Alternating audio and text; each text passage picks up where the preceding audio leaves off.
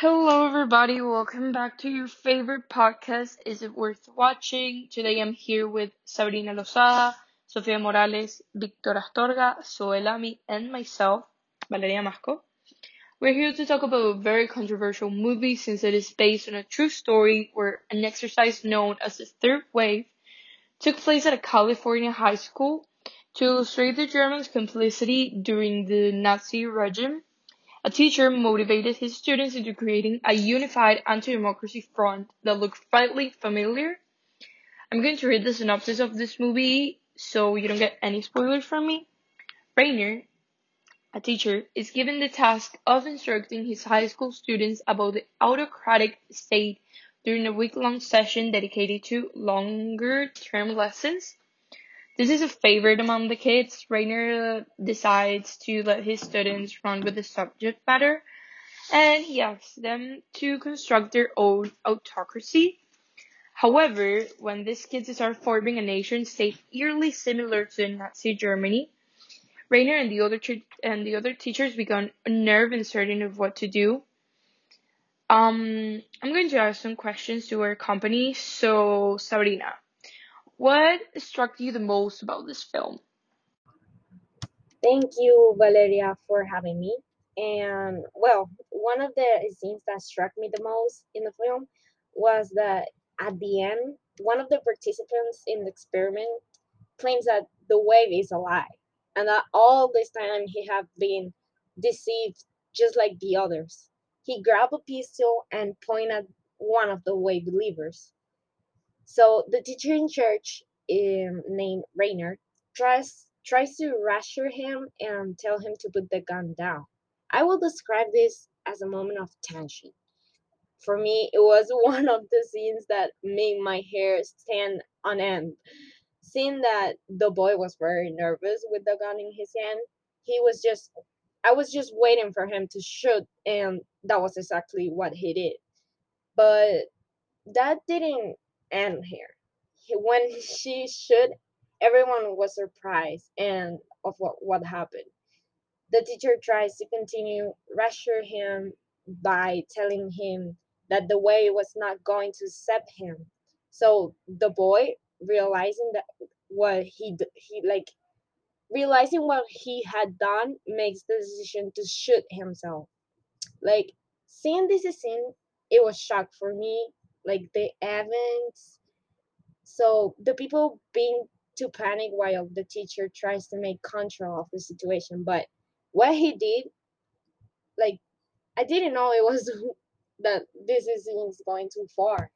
But I would say that was one of the scenes that like struck me the most. So yeah. I totally agree with you, Sabrina. I also thought that part was really shocking. I think it goes to show how some dangerous and scary things are not to be messed with and can carry serious consequences. I think it is a danger to look out for. Via, what parts of the movie resemble reality?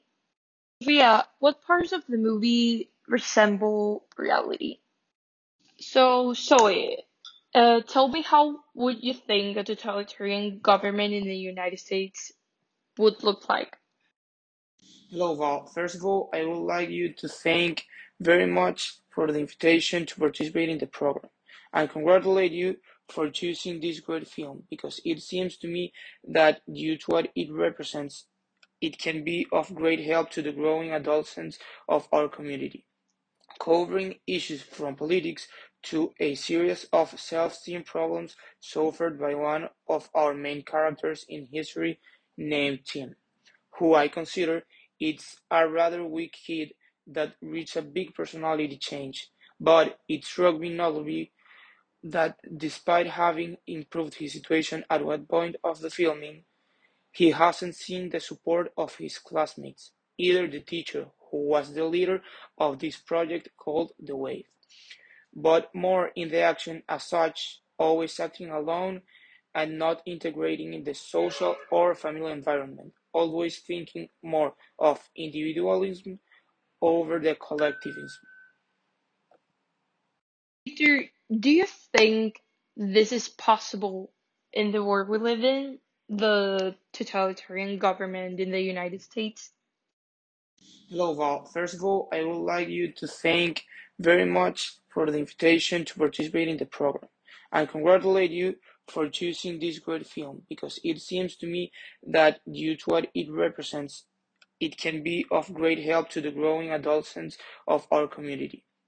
Covering issues from politics to a series of self-esteem problems suffered by one of our main characters in history named Tim, who I consider it's a rather weak kid that reached a big personality change, but it struck me notably that despite having improved his situation at one point of the filming, he hasn't seen the support of his classmates, either the teacher, who was the leader of this project called The Wave, but more in the action as such, always acting alone and not integrating in the social or family environment, always thinking more of individualism over the collectivism. So, Sophia, what type of totalism you can see in the movie, and what type of totalism would happen in the United States if this country happens to be in totalism? Well, I think that the totalitarianism shown in the movie tends to be more of a hard totalitarianism according to PragerU's video definition because it is essentially more obvious.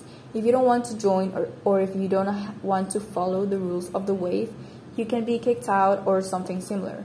They are obviously violent and repressive. The teacher experiment got out of hand.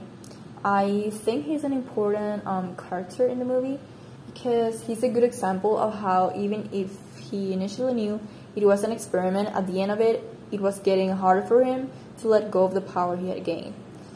He became a man blinded by power. That goes to show it can happen to everyone. Another important character is the guy who killed himself. I don't remember his name.